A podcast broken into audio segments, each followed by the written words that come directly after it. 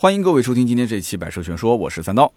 之前呢有一期节目，咱们聊过凯迪拉克 CT 五的行情分析。那么看得出啊，很多人对于凯迪拉克这款车型的价格还是比较敏感的。那么我节目里面呢说优惠四万多块钱，大家呢都觉得不给力啊，说这个还能再降两万、三万，甚至更多。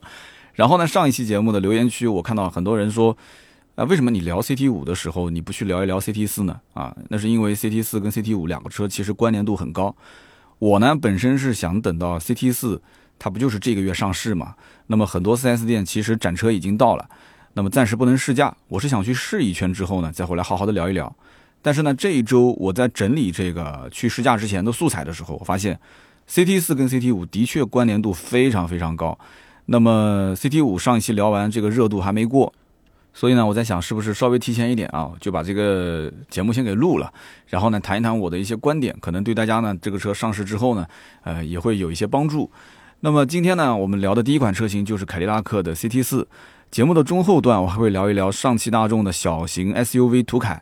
以及北京现代的 RX 三五的两款车的行情啊，那么这些车呢，其实都是近期很多一些粉丝咨询的车辆，那么其中也有付费的粉丝，那么问到啊，说自己有询价询到这个车的一些行情比较精准，那么我给他也是配合了我的一些建议，那么希望对大家呢有一些参考的意义。那么首先呢，我们先聊一聊凯迪拉克 CT 四这款车。上期节目呢，其实我们提到 CT 五行情优惠的时候，那我曾经说过 CT 四和 CT 五的售价。他们俩之间不是承上启下的关系，那我为什么我会有这样的一个分析呢？就是说，他们俩之间应该大部分是重叠的啊，价格是重叠的。这样推测的一个依据，主要是在于凯迪拉克 CT 四啊，我并不觉得说它的定位就是完完全全低于 CT 五的啊。很多人认为 CT 四、CT 五应该就是差一级啊，两个产品差一级。那么我看到有一些媒体觉得说。CT 四相当于是一个标轴版的 CT 五，也就是说，相当于宝马的三系标轴和三系的长轴。那么这种说法其实也不准确啊。我跟我们的团队的编辑也在聊这个事情，因为宝马的三系的标轴和长轴之间的关系，主要就是在于加长，其他的动力总成都都完全一样啊，发动机、变速箱都完全一样。但是凯迪拉克 CT 四和 CT 五还不完全一样。这两台车虽然说平台都是一样的，但是在动力方面还是 CT 四的调教会更低功率一些。那么另外就是变速箱，变速箱的话，CT 五其实是和 CT 六一样，用的是一个十 AT 的变速箱，但是 CT 四呢，用的还是之前的这个八 AT 的变速箱。大家都知道，其实凯迪拉克的 ATS-L 之前刚上市用的是六 AT，后来换成了八 AT，所以 CT 四相当于是承载之前的凯迪拉克 ATS-L 的这个八 AT 的变速箱。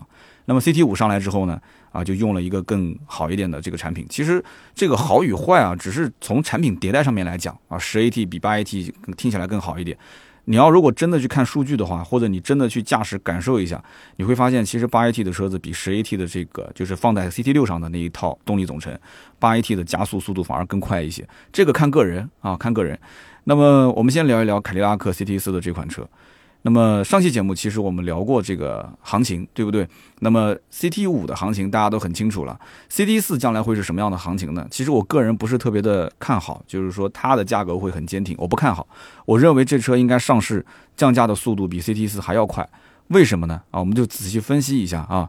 首先，CT 四和 CT 五两款车，它其实都是基于第二代的阿尔法平台打造，我们可以理解两个车都是同平台。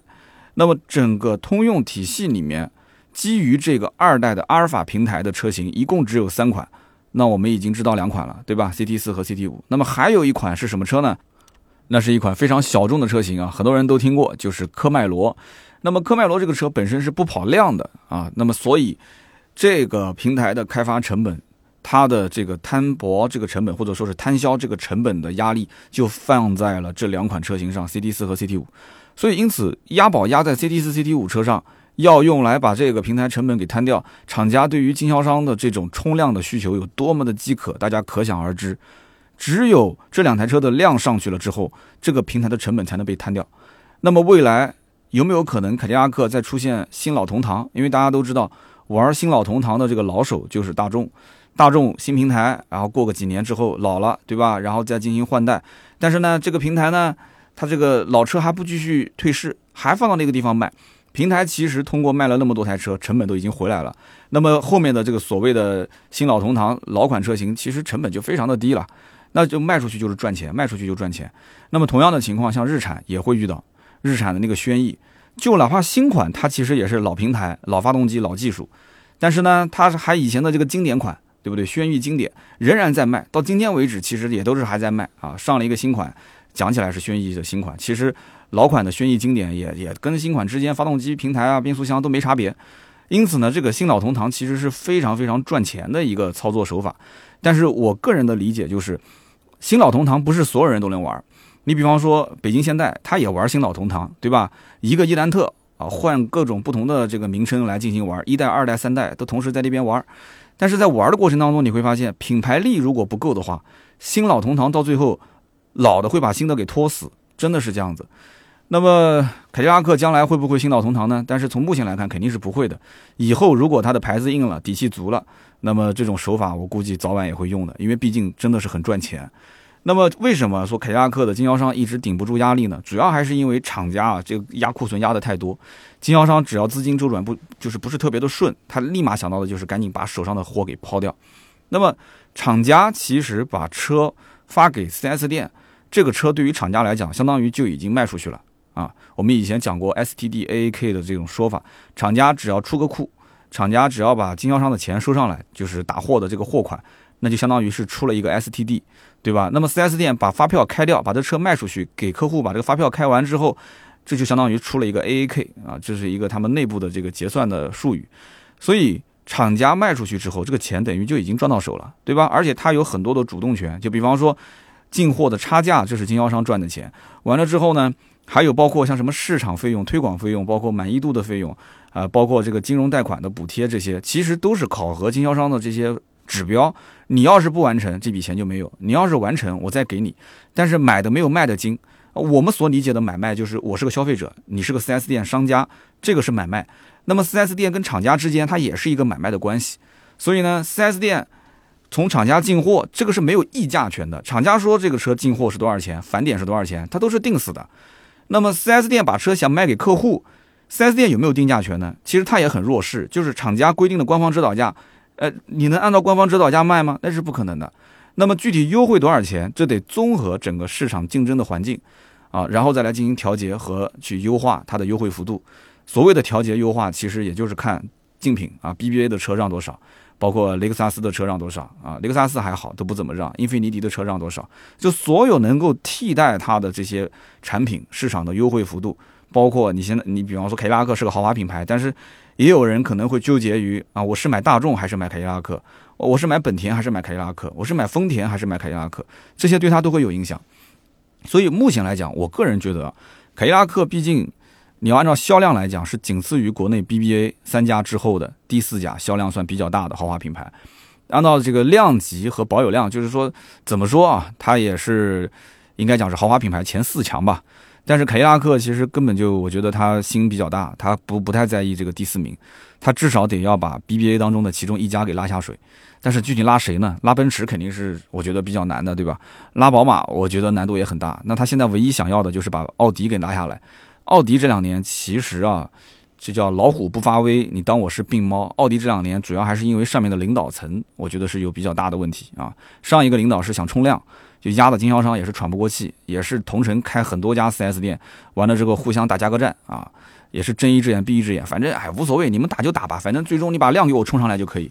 这就是标标准准的职业经理人的操作手法。那么现在今年啊，去年年底吧，换了一个新任的领导啊，据说他不太注重这个量了，他要保质。其实这个保质还是保量，我觉得都不关键，因为我奥迪卖了那么多年，我觉得奥迪现在最核心的问题点就是怎么去提升它的品牌形象。二零一零年前后，当时就是奥迪 R 八这个产品上市，哇塞，惊为天人啊！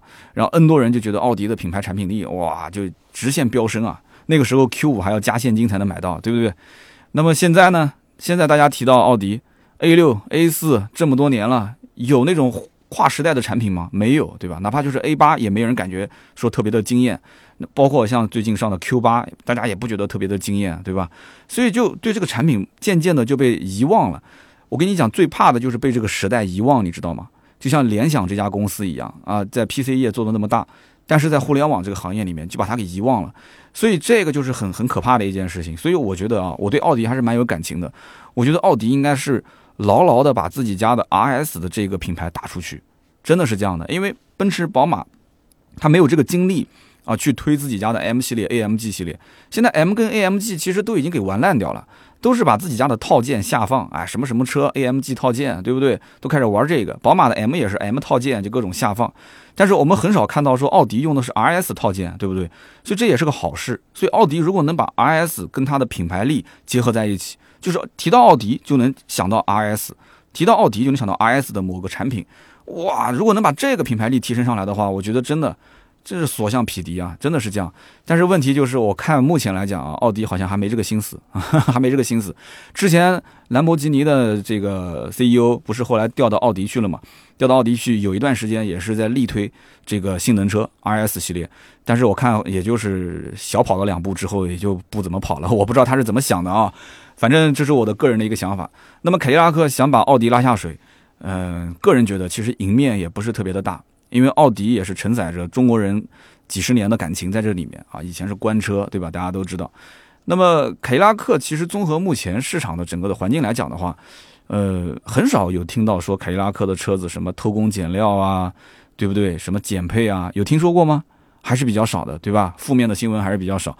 大家最多抱怨的就是什么？就是说这个车子啊，油耗高，空间小啊，内饰不够豪华，不够有科技感，是不是？其实说白了就是想买的等优惠，不想买的根本就不看。这也是他比较悲哀的地方。那么我刚刚前面讲，他是一个就像使使足了劲在往前跑的这种小伙子。他目前对于自己的产品肯定是尽量规避掉他的一些短板，他也不敢像大众啊这些品牌一样的说动不动还要使点小坏坏呃小坏水，中间就偷偷点偷点偷点工减点料，哎，当做你不知道。所以不夸张的讲。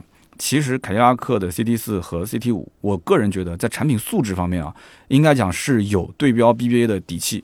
但是我还是觉得这两款车啊，这个价格肯定是守不住的。之前我们聊 CT 五的时候都说了，现在的行情优惠是四万多块钱，对不对？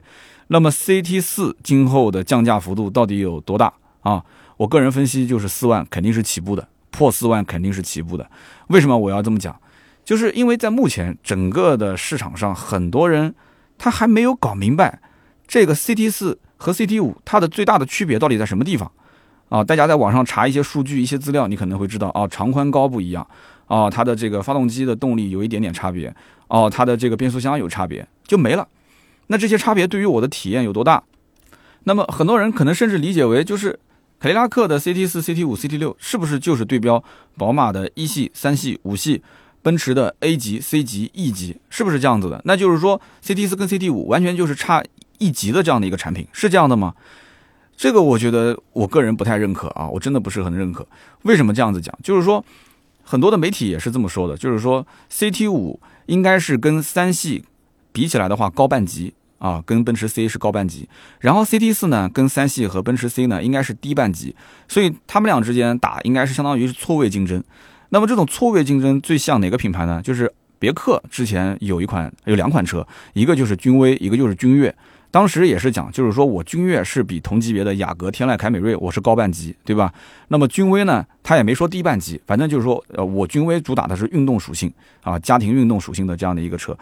所以你看打了这么多年之后，你会发现这两款车到最后打来打去自己打自己，就是内耗非常非常的严重。我也是很担心 CT 四和 CT 五上市之后，这两个车子的内耗会很严重。那么内耗严重之后会导致什么呢？就导致它的价格一直守不住，一直往下降，降降降降降，降到最后，本来一开始是两个人合力去打宝马的三系啊，奔驰的 C，奥迪的 A4L，但是结果呢，就变成真正对标的车型就成了宝马的一系啊，奔驰的 A 级，奥迪的 A3 了。所以呢，我们就看一看这三款车吧，就是说。宝马的一系三厢，我们之前也聊过这个车的行情，对吧？优惠之后大概十四五万就可以买到了啊，就是配置比较低的。那么奔驰的 A 级，我们讲最低配就是 A 幺八零 L，定价可能稍微高一点，优惠完之后裸车大概也就在十九万多啊。我们说的都是裸车价。那么奥迪 A 三呢，老款现在这个阶段正好是在抛货，为什么呢？因为今年下半年马上要上新款的 A 三。所以优惠幅度很大，都是在二十多个点啊！我曾经发了一条微博，我看下面的评论都炸了，有的人都不知道，说啊，怎么这么便宜啊，对吧？裸车十五六万，十五六万什么概念啊？十五六万等于就是一辆高尔夫的价格啊，就可以买得到。那么因此，CT 四如果选择在就是这个月，就是四月份上市的话非常非常的吃亏，真的很吃亏。如果我是厂家的领导，我肯定是要把这个车延迟上市。你现在延迟上市，其实也没有什么影响。CT 五目前也在前面顶着，对不对？四万多块钱的优惠，有的人还是会出手买。CT 四可以一直熬到什么时候？一直熬到奥迪 A 三下半年正式上市之后，然后再上市。为什么？因为到时候 A 三新款上市，优惠幅度肯定会回调。按照奥迪这个调性的话，新款你甭管之前让三万、让四万、让五万，反正我新款先顶一个月啊，我先不让价。然后一个月之后，慢慢的开始下调啊，八个点、十个点、十五个点，你等到它调到个二十个点左右，我估计可能半年时间就过去了，至少三个月以上就过去了。然后在这个时间节点，凯迪拉克 CT 四上市，其实你至少就少了一个竞争对手，对吧？你不会被 A 三的新款的车型去稀释掉你的客户。我觉得这个是一个非常好的方法。但是呢，我个人后来又换位思考了一下，凯迪拉克的工作人员可能是这么想的：首先看了一眼 A 三新款，发现。我的个天哪，这个奥迪真的是惨无人道啊！任何车子只要新款一上市，立马加长。奥迪的 A3 竟然又加长了，加长完之后呢，整个的内饰跟那个新 Q3 一样啊，虚拟座舱，两块大屏。这两块大屏，你要知道，很多的客户还是很看重的。虽然他嘴上不讲啊，但是他的这个脸上其实已经出卖了他的心情，嘴角上扬，很开心啊，忍不住的开心。为什么呢？因为大家觉得，哎，奥迪有科技感，对吧？就两块大屏就叫虚拟座舱，它整个的这个虚拟座舱操作起来，这个界面啊，确实蛮炫的啊，UI、VI 做的都很好。那么与此同时，宝马的一系三厢啊，它有这个 M 套件，包括奔驰的这个 A 级的三厢，它的内饰的豪华程度啊，十点二五寸大屏大连屏，它都有各自的一些产品特点。这样一来的话，你说这个客户他一定非凯迪拉克 CT 四不买吗？我打一个非常大的问号。那么我相信啊，听到这里可能有一些朋友就忍不住要骂了啊，说啊三刀啊，你到底懂不懂啊？CT 四的客户怎么可能会去对比这三款车呢？那为什么有些朋友会有这样的一些疑虑呢？首先，大家会觉得说 CT 四它是一个后驱，对吧？玩后驱的这些客户怎么可能会去拿宝马一系、奔驰 A 级和奥迪 A 三去对比呢？这三款车都是前驱啊，对不对？你根本不理解我们这些玩后驱的人是什么心态啊。行，那这是第一个。第二个呢，有的人会说。你去看一看，对吧？CT 四虽然说功率可能没有这个 CT 五那么高，虽然是同款发动机啊，二点零 T，那怎么着，二百三十七匹马力，这个动力可以说是甩他们三条街。宝马的一系三厢一点五 T 三缸发动机，对不对？奔驰的 A 级一点三 T 的发动机，虽然是个四缸，但是怎么听都是个弱鸡。奥迪的 A 三，它主销车型是一点四 T，那肯定没人看得上嘛，对不对？你说玩凯迪拉克 CT 四的人，怎么可能看得上这个动力呢？好，这是第二点。第三一点是什么呢？就是 CT 四怎么说，它也是个中型轿车啊。BBA 的刚刚说的这三款，其实它都是紧凑型。这两个车子停在一起，那都是弟弟，对不对？在 CT 四面前，这都是弟弟，完全不是一个定位。好，这说的呢有没有毛病？没毛病啊，滴水不漏，一点毛病都没有。但是我告诉你，在座的各位，百分之百有客户会去这样对比，然后选择了 BBA 的车，你信不信？为什么会出现这样的情况？其实很简单，因为对于客户而言，这三款车 BBA 的三款车加上凯迪拉克的 CT 四，这分别是这几个豪华品牌当中最入门的轿车车型。这个话没毛病吗？那么我之前本来是想买凯迪拉克 ATS L 的，好，你换代没有了，那你现在 CT 四就是你最入门的轿车。那么奥迪最入门的就是 A 三，宝马最入门的就是一系三厢，对不对？奔驰最入门的就是 A 级，我本来是够不到豪华品牌，或者说，我本来是想买豪华品牌，可是我的预算就是二十，或者就二十稍微冒一点点头，我不能再多了，我二十可能还要贷款。那么对于这一些客户来讲的话，至于你的车子是不是大一点，是不是后驱，这些重不重要？我觉得其实没有品牌重要，他们可能第一个看的还是品牌。那么换句话讲，有多少人真正知道 CT 四是标轴版的 CT 五呢？啊，这个虽然不严谨啊，虽然不严谨，但是你你可能销售会这么讲，你其实他一看客户没什么预算，对吧？他说，哎，你其实不如买 CT 四，CT 四的定价肯定是比 CT 五要至少便宜两三万嘛。他说你可以买 CT 四，这个 CT 四是我们家这个 CT 五其实就是个标轴版，他也不会跟你说的很细啊，这个八速的变速箱和十速的变速箱，然后发动机的功率这些，他都不会讲的很细。但是客户他会不会很 care 这个事情？他关心吗？我觉得很少有人关心。那么第二一点，有没有人关心说？CT 四其实就是换代的标轴的 ATS 呢，啊，不是 ATS L，是 ATS 标轴啊，它换代的产品，我觉得客户也不会很关心，就是这些不重要，在客户的眼中，CT 四它就是比 CT 五定位啊要低一级，那如果我买了 CT 四，我就等于是买了低一级的产品；我买了 CT 五，我就买了高一级的产品，对不对？所以 CT 五的售价二十七点九七万起步啊。那么 CT 四的售价具体会有多少呢？我刚刚前面也说了，我个人认为动力比 CT 五小，变速箱没有 CT 五先进，对不对？那么空间也没有它大。那么怎么着？我觉得这个车应该便宜个两三万吧，是不是？而且是不是也将来有可能会有 CT 四的车主买回去之后，把那个四的那个数字抠掉，然后贴个五上去啊？我估计肯定是有的，因为两车长得差别也不大，对不对？你不放在一起比，你怎么知道哪个是四，哪个是五呢？这可能性也会有啊。所以便宜个两三万，官方定价少个两三万，我觉得是可以的。那么如果说 CT 四的起步售价大概是在二十五万上下啊，二十四万多或者是二十五万多。那么结合现在 CT 五，它的优惠已经是四万多了，哎，四万多五万多的优惠，那消费者掐指一算，这个 CT 四啊，它入门级的价格是不是就能到裸车二十万不到？裸车二十万不到，其实对很多人是很有诱惑的，因为他的可能买车的预算就是二十，对吧？那么也有一些人甚至于希望他的裸车价格能够打到九，就是十九万以内，啊，甚至有人可能更夸张，希望十八万以内就能买到。那么我个人分析啊，达到二十万以内的价格可能性是比较大的，但是呢，你要给他一点时间，但是你要把它打到十九万以内或者是十八万以内，这个难度还是还是比较大。我觉得你不到他的这个中期改款的这个时间点，可能不太可能啊，因为一万多块钱对他来讲，二十多万的车，一万多块钱也要将近四到五个点，一个点两千多嘛，对不对？四到五个点的上下浮动，这个太困难了。那么对于一个不到二十万的 CT 四，就一定会有人来买吗？那这就回到我上面的那个问题了，奔驰 A 级、宝马一系和奥迪 A 三，从定位上来讲，的确他们是一个入门级的紧凑型的轿车，对吧？你跟这个凯迪拉克的 CT 四比，可能稍微差一点，它定位一个中型轿车，好。但是每一款产品，你要知道，它在上市的时候都是做了迭代的。你比方说宝马的一系三厢，中间迭代过一次，对不对？大家还记得吗？把 M 套件下放。然后呢，奥迪 A 三今年年底马上就换代了，换代之后外形也会变，内饰也会变，配置也会变。那么奔驰的 A 级本身上市就比较晚，而且一上市的时候，当时名气比前面这两款车都很大，对不对？直接用的一个十点二五寸的大连屏，而且用的车机系统都是最新的。所以也就是说，这三款产品都是优化之后的产品。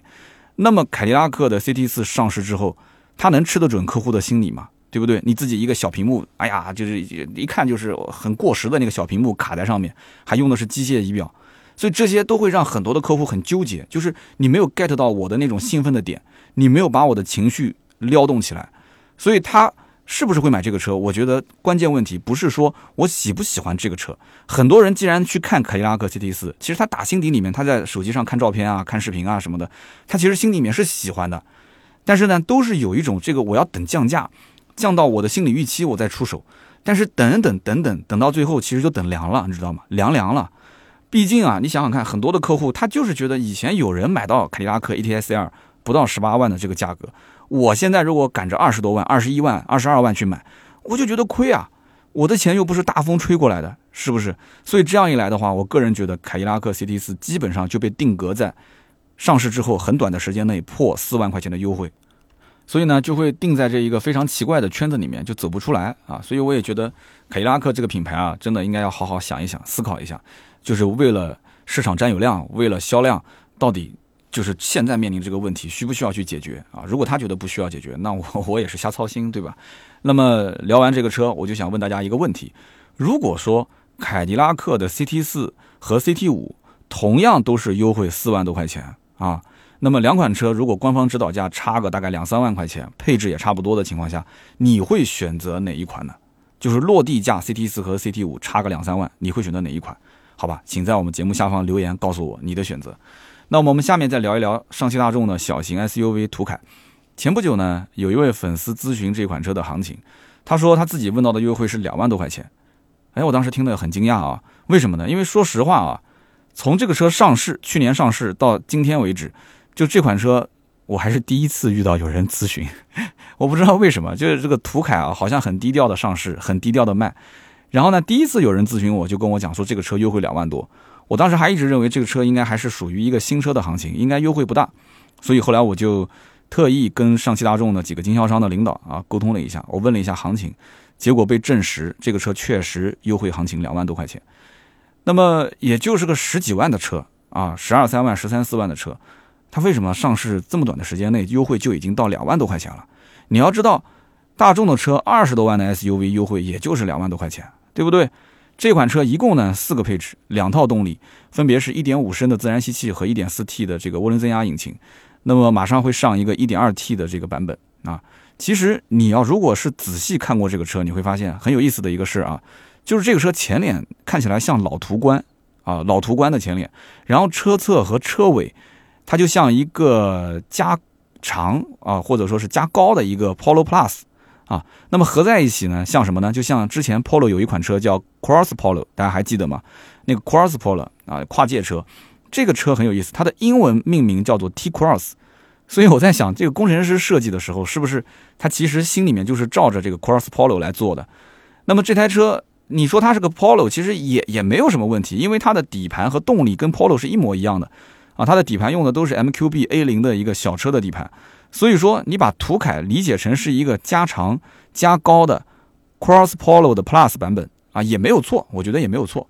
那么，既然是已经知道了这么一个道理的话，那我们就要看一看 Polo Plus 卖多少钱。Polo Plus 的起售价格是九万九千九，那么它的顶配价格是十二万三千九。那我相信几乎不会有什么人买顶配啊。它的主销车型是次低配，也就是十万九千九的版本。那么大部分地区的优惠大概在两万块钱左右啊，一万大几。那么也就是说，这个 Polo Plus 的主销车型应该是在八万多块钱裸车，那么落地价应该在十万上下。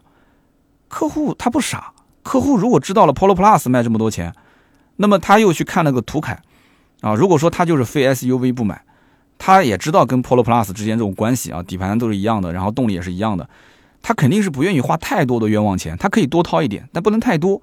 所以你会发现。途凯的 1.4T 的定价真的是有点偏高了。途凯 1.4T 的定价是14.79万到15.99万，那么这两个价格，你要如果结合购置税加保险，对吧？你落地价等于要十六七万了嘛，甚至十七八万了。如果是没有优惠的话，所以它这个铁定是要优惠的。而这个1.5升的定价呢，相对来讲还算能接受啊，就是十二万多、十三万多，十三万九千九的自动舒适是目前途凯咨询量最大的一个配置。那么，因为为什么呢？最低配的这个配置实在是太低了啊！二零二零年如果开个这么低的配置，将来要是带朋友的话，会被朋友嘲笑，对吧？所以十三万九千九次低配啊，该有的配置基本上也都勉强啊，也都有了。十三万九千九优惠个两万多块钱，那也就是说，这台车呢裸车大概在十一万多啊，上路的价格应该是在十三万多啊，十三万多。那么这样一来的话，那跟十万多就落地的这个 Polo Plus 比，同样的底盘，同样的动力。多花个两三万块钱，嗯，感觉好像这个途凯还是比较香的，所以这种情况啊，在大众的体系里面很常见。你比方说去年上的这个新速腾，包括像探歌、探岳这些车，都是一样的，就是车子过来之后，先是顶着价格不让啊，过来问说我们没有货，我们不让价，然后经销商很快就发现不让价根本就定不出去，然后就五千、八千、一万、一万五就一路往下让，最后让个两万多，甚至现在有的都能优惠到三万多啊，看不同的型号、不同的车型。实际上啊，在我看来啊，花那么多的钱去买一个途凯，还真不如买一个这个 Polo Plus 更划算。但是很多人心中就认为，我买了个 Polo 就是买了个小车，你哪怕加了个 Plus，你还是个小车。但是就中国消费者就这种心态，没办法，对吧？根深蒂固。而且很多人是有 SUV 的情节，总感觉说我开个 SUV，我就比那些开轿车的高半等啊，就是这个头都能抬得高一点。所以这怎么办呢？你劝也没有用，对吧？那么我们刚刚前面提到这个途凯啊，我们就聊得差不多了。那么这个途凯，我们刚刚说最好卖的版本是自动舒适，对吧？一点五自动舒适，十三万九千九的配置。那么这个时候我们正好可以切到下一款车，那就是北京现代的 RX 三五啊，聊一聊这个车型。RX 三五这个车型呢，其实最好卖的版本就是十三万九千九的这款，所以它的定价其实它畅销款跟途凯的畅销款是一模一样，定价都是十三万九千九，一模一样。这车很有意思啊。从二零一七年上市以来，一直是比较低调的在销售。那如果我要告诉你，我告诉你这车这么低调的卖，一个月卖两万多台，你信吗？两万多台一个月的销量，你信不信？所以我自己琢磨出来这么一个事情，就是说我发现啊，韩国品牌但凡低调一点，它的销量都会起来，啊，卖的都蛮好。但是韩国品牌只要一有动静，它的销量马上就断崖式的下滑，这个很有意思啊。那么 X 三五在二零一八年做过一次年度改款啊，外观内饰变化不大，主要就是增加了一个这个 1.4T 加七速的双离合的变速箱这样一个动力总成，增加了三款配置。在我个人来看，我觉得韩系车啊，韩国人啊还是有点不甘心。这三个配置增加完之后啊，其实也没有人买。迄今为止，X35 我可以讲它最主销的车型就是2.0，2.0当中最主销的就是那个十三万九千九的版本。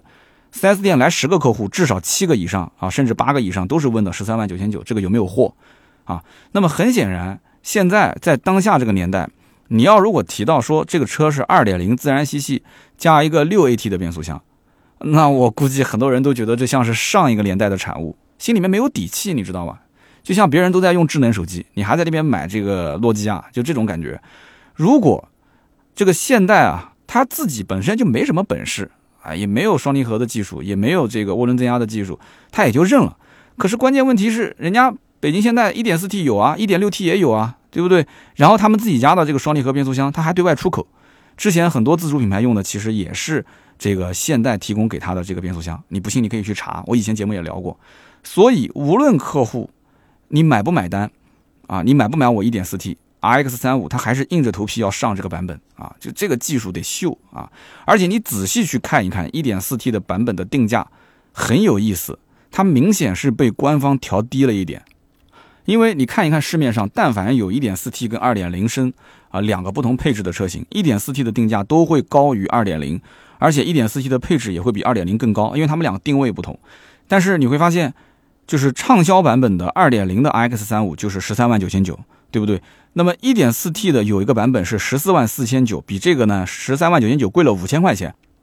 不仅两个车动力上有差别，而且在配置上面，一点四 T 版本还高出来很多。所以这个五千块钱我怎么算都是划算的，对不对？配置也上去了，动力也上去了。我告诉你错了，绝大多数的客户还是默认选择二点零的版本，他们觉得说就够用了。他们可能觉得 1.4T 加七速双离合可能没有2.0那么稳定啊，那么买 X35 真的我觉得都是朴实无华的买买家啊，朴实无华但是不枯燥。我曾经打过几次网约车，也都是这个 X35 的车主，跟他们就后来聊了一下，基本上这些车主都是冲着什么，我要一个合资品牌，我要一个 SUV，我希望空间大一点，我希望价格合适。那么看来看去，X35 哎还不错，就出手了。这个车子没有什么很明显的特点。但是呢，你也找不出特别明显的一些槽点，对不对？你要说什么驾驶体验、感受这些东西，其实很多的普通老百姓家用车来讲的话，他对他来讲买什么都一样，合资品牌 SUV，空间大一点，价格合适，然后呢，没有什么这个明显的短板啊，没有什么偷工减料、减配，或者说动不动就要修的这些负面新闻。看来看去，觉得这车哎也行吧，行吧，就买它吧。这个车子还有个很神奇的地方，就是这个车刚上市的时候，价格一开始很坚挺，一七年。啊，后来呢，慢慢的降到了大概一万出头一点点。那么现在是二零二零年，二零二零年这个车现在的优惠幅度竟然还是一万大几千块钱，两万块钱很多地方都做不了啊。所以我刚前面聊的上汽大众的这个牌子，对吧？途凯，它的优惠都已经两万多了，竟然韩系车的优惠比德系车的优惠少，这种行情还是不多见的吧？那么为什么呢？其实说到底，就是啊，韩系的车企姿态开始放低了。它不像以前那样啊，就感觉自己有点傲气啊，价格定得高高的。它现在呢，官方的指导价定的就很低啊，所以它终端优惠的空间不是特别的大啊。老百姓也很清楚，价格到了我的合理的心理预期，那我自然就会出手。姿态放低，我觉得对于韩系品牌来讲啊，不仅仅是车，对于韩国的任何品牌来讲，你姿态放低一点，这就对了啊。那么好，以上呢就是今天跟大家分享的这个关于凯迪拉克 CT 四。上汽大众的途凯和北京现代 RX 三五三款车的行情分析，那么希望对大家或者说对大家身边啊一些朋友呢有所帮助。那么这样的一个行情分析的内容，如果大家喜欢的话，也希望在我的节目下方啊评论留言告诉我一声。那么留言评论是对我最大的支持。我们也会在评论区抽取三位赠送价值一百六十八元的芥末绿燃油添加剂一瓶。那么节目最后也说点题外话啊，今天这期节目非常的惨，录完了，录了一个多小时，录完之后呢，这个。突然之间死机，我本来以为等一等就好了，结果呢，呃，是我的硬盘坏掉了，然后又折腾一个多小时，折腾完之后呢，换了一台主机啊，换了一台主机，重新装软件，重新装驱动，然后重新录音，所以录的我是心力憔悴，而且这个今天是四月一号愚人节啊，我估计可能也是老天爷给我开了个玩笑啊，今天是我女儿的生日啊，啊，我的小宝贝儿正好是今天这七岁了啊，一三年出生，所以我也想借此机会啊，对我的小宝贝儿啊，我家女儿说一声生日快乐啊，希望她呢能够健康快乐的成长。其实没有太多的一些这个，就是说望望子成龙、望女成凤的这种想法啊，希望她健康快乐。那么今天我发了一条微博，我看到很多好朋友也在留言啊，甚至有人问我说：“这个三刀啊，你对将来的女婿有什么想法？”呃，这个留言我还真回了，我说我希望他性格好，情商高啊，这真的是我发自内心的想法。性格好，情商高，跟其他无关啊，两个人能过过小日子，开开心心，那就是最完美的一种状态，对吧？那么下一周呢，我也是规划了一下我的这个试驾的行程。那么这里面呢，不仅有包括新车的试驾，还有一些比较有意思的老车的试驾。那么最近一段时间，我手头的事情也比较多啊。这个其实说实话啊，前面一段疫情在家里面待着，我其实整个人啊也想了很多。平时的工作特别的忙，那么对家人的陪伴啊确实少了很多。有的时候我在想，就像我现在在做这个小视频，就是我怎么都找不到小视频那种感觉。那么我在试车的过程中，我也很纠结啊，到底是出图文呢，还是去做 vlog 呢，还是做长视频呢，还是做音频呢，还是做小视频呢，还是都做呢？所以你看，这就是让我很纠结的一些事。我相信我的听友当中也有一些这种运营方面的大神，我也想听听大家的意见。我也希望把自己的一些压力啊能够释放出来。我也想去专一行或者是精一行，就是在某一个品类里面好好的去打造。那么我可以腾出更多的时间，一方面呢管理管理公司，就是把整个公司的方向规划好；另外一方面呢就是陪陪家人啊。今天上午我没来公司，我在陪我女儿这个过生日。那么我媳妇儿也是一大早就起来，就是烧饭做菜，然后呢招待我们的亲朋好友啊。那么看到这种画面，我很有感触啊。就是我老婆今天再三跟我强调啊，再大的事情你都得推掉，就你一定要陪伴你的女儿七岁的生日，这个是很重要的时刻。那么一直陪到中午，然后跟女儿又玩了一会儿啊，玩了一会儿，然后我就问她，我说那爸爸去上班了？啊，不行，你晚上再工作。哎，后来我说这个事情确实很多，他说你去吧去吧去上班吧，晚上一定要早点回来陪我。结果今天电脑又，对吧？又硬盘坏掉了。本来我可以早点走，现在已经七点多钟了，我还在办公室录音啊。所以呢，就有些事情啊，真的，哎，就说的也很心酸。就是它就是一个你选择的生活方式。我跟我媳妇儿前两天还在聊这个事情。我说，其实这几年发展的也算是比较顺啊，老天爷挺帮忙的，也没给我，对吧？是就是设置很多的一些障碍啊，还算是比较顺。虽然没有爆发式的增长，但是一直比较平稳的在往上走。然后我我我老婆呢就跟我讲，意思就是说，哎，就是你其实你自己没有感觉，就是你付出的时间精力，你是完完全全投入到你的工作里面，就是他其实言外之意就是我对于家里面的时间付出实在是太少太少。我相信我们这个圈子里面其实很多的人，你看他表面光鲜啊，他背后其实对家庭的整个家庭付出的时间真的是非常非常少。但是媳妇儿是希望你陪伴的，对吧？孩子也是希望你陪伴的，但你会发现，你你去陪伴他，你其实很多事情就拖沓了。这就是商场如战场，真的是这样的。就你既然选择创业了，你带一帮兄弟，你不是为了你一个人活，对不对？你是为了你是为了每一个人能够在你在你的团队里面发挥自己的价值，对不对？有自我的实现。那么赚钱肯定是一方面的事情，但是他那种满足感、成功的那种喜悦，是在你团队里面存在的意义，是不是这个概念？但是作为一个媳妇儿来讲的话。作为我的女儿来讲的话，她完全不能理解这些事情，所以今天可能我有点感慨啊，因为今天四月一号正好是我女儿的生日啊，我还是要祝我小宝贝儿这个生日快乐。我只能讲，这个他摊上了我这么一个老爸，对吧？这个我也没有什么太重的儿女心，所以我就是希望，就是说我先自己活好，对吧？我可能也比较自私，我觉得我把我自己照顾好，我就不给他们添麻烦了。对不对？然后完了之后呢，我力所能及的为我的家庭能多付出一些就付出一些，对不对？我老婆讲说你在家里面除了洗个碗，你其他什么事都不干。后来我跟她讲，我说那你不行，你就把所有的这些家务活儿，你能不能给她列一张表？哪些事情是轮到我，哪些事情轮到你？然后这些事情呢，就是一三五七九，你能不给我排个时间周期？我心里有数。她说算了算了，不跟你说这些了。你眼里面没有活，跟你讲这些事情是没有用的。所以你看这个，哎呀，不说了，说了眼里面都是泪啊，真的挺心酸的。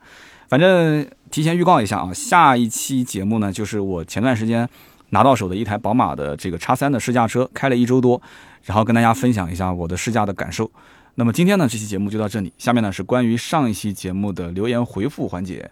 上期节目呢，我们聊的是这个马自达啊，然后呢，这个马自达的这个两年不出新车，将来结局怎么样？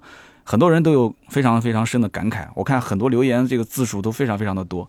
那么其中有一位叫做九五后的宝藏男孩，他说，作为一名马自达的车主啊，对于这个品牌我是情有独钟的啊，就真的是跟找女朋友一样，一见钟情，始于颜值，终于操控。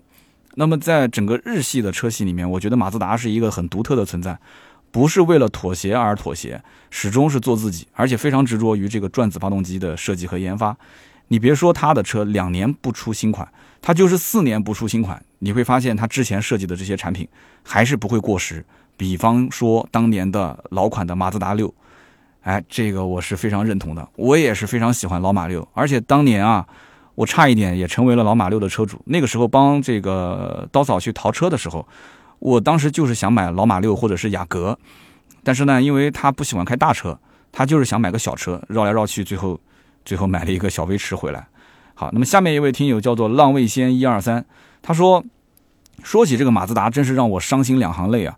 刚参加工作的时候，我当时看到了昂克赛拉，我觉得这个车颜值好高，然后我就立志两年之内我一定要买这个车，啊，结果到了一六年，我们家的表姐提了一辆昂克赛拉，然后呢，我就陪她去试了一下这个车，后来我发现它是一点五的嘛，我感觉开起来动力也很一般，而且坐在后排的时候空间也一般，然后呢，感觉后备箱空间也很一般，所以整体我对这个车就有点有点失望。然后去年呢，我想给我老婆再买一辆。我想带她去看一看，就是马自达的 CX 四，结果看了一眼，我发现我看的都已经是中配了。它其实意思就是它的预算已经拉的比较高了啊。结果呢，织物座椅，然后没有倒车影像，安全配置方面也是比较的缺失。所以当时就觉得说，哎，这马自达就完全不理解我们这些消费者想要什么。然后当时那个销售也是比较牛啊，有点爱理不理的，所以我们就失望透顶。最后呢，又增加了十来万的预算，买了一辆。这个奥迪的 Q2L，哦，这个预算增加的有点多啊。然后后来呢，他的朋友呢又想买这个昂克赛拉，他就出面阻止啊，说哎不要买不要买，我劝你买其他的车。然后就把他的朋友劝到了去买领克零三，哈哈，很有意思，这个经历是有点意思。所以你看这这一段话，如果给马自达的官方的人听见，或者是工程师听见，我不知道他们是什么感受。这就是你看就打不到客户的心里面去，真的是。人家讲说玩归玩，闹归闹，别拿马自达开玩笑。但是这个就是血淋淋的事实啊！这就是一个当年的马粉，后来因为到了自己要买车的时候，要考虑到自己的既得利益，他就放弃了马自达的产品啊。下面一位听友叫做萌 T N 柠檬的萌，他说我从高中时候就开始听百车全说了，我第一次评论啊，这是第一次评论，我的天哪，你真的是很坚持的一个人啊，坚持这么多年不评论。他说为什么不评论？因为就是每天睡觉前听。然后呢，听着听着就睡着了。第二天起来的时候呢，我就懒得评论了。很多人都是这样，是吧？我希望你们第二天醒来的第一件事是给我评论，谢谢。他说今天呢，说马自达这件事情，我一定要评论。初中的时候啊，我的老妈当时买车就是因为马自达的这个外形特别帅，特别吸引她，所以当时就买了。买完之后呢，呃，我上了大学，学了驾照，家里面这辆车就给了我来开。我当时呢。大学毕业的论文写的就是马自达创驰蓝天技术。那么这个车子呢，在家里面开了五年，一直没什么毛病，唯一就是换了一样东西，就是安全带的总成啊，就每一次插进去之后啊，弹出来它那个总是回不了位，换了一个这个东西。那么这么多年，其实这车用的一直挺好的。那么希望马自达这个品牌能够越来越好啊，也希望三刀的节目越办越好。非常感谢啊，从高中一直听我的节目，现在大学都已经毕业了，我的节目其实掐指一算。也差不多七年了啊！我女儿二零一三年出生，她其实虚岁是八岁嘛，周岁是七岁。我是二零一四年第一期节目上线，那么一四年、一五、一六、一七、一八、一九、二零二零，今年是整整第七年的时间。那么这么多的好朋友陪伴着我走了七年，我觉得我很欣慰啊！我希望大家一直陪我走下去，甭管我后面做的视频成功与失败，甭管我做的直播成功与失败啊，甭管图文那边有没有人看，但是音频我希望能够一直。啊，陪大家走得很远很远啊！这些话我就不说了，这个有点太矫情了。反正记得留言评论是对我最大的支持就对了啊。那么今天这期节目呢就到这里啊。记得如果想加入我们的微信群的话，可以加我们的微信号四六四幺五二五四跟盾牌联系。有问车的情况也可以在这个微信上留言就 OK 了。那么今天这期节目呢就到这里，我们下一期节目接着聊，拜拜。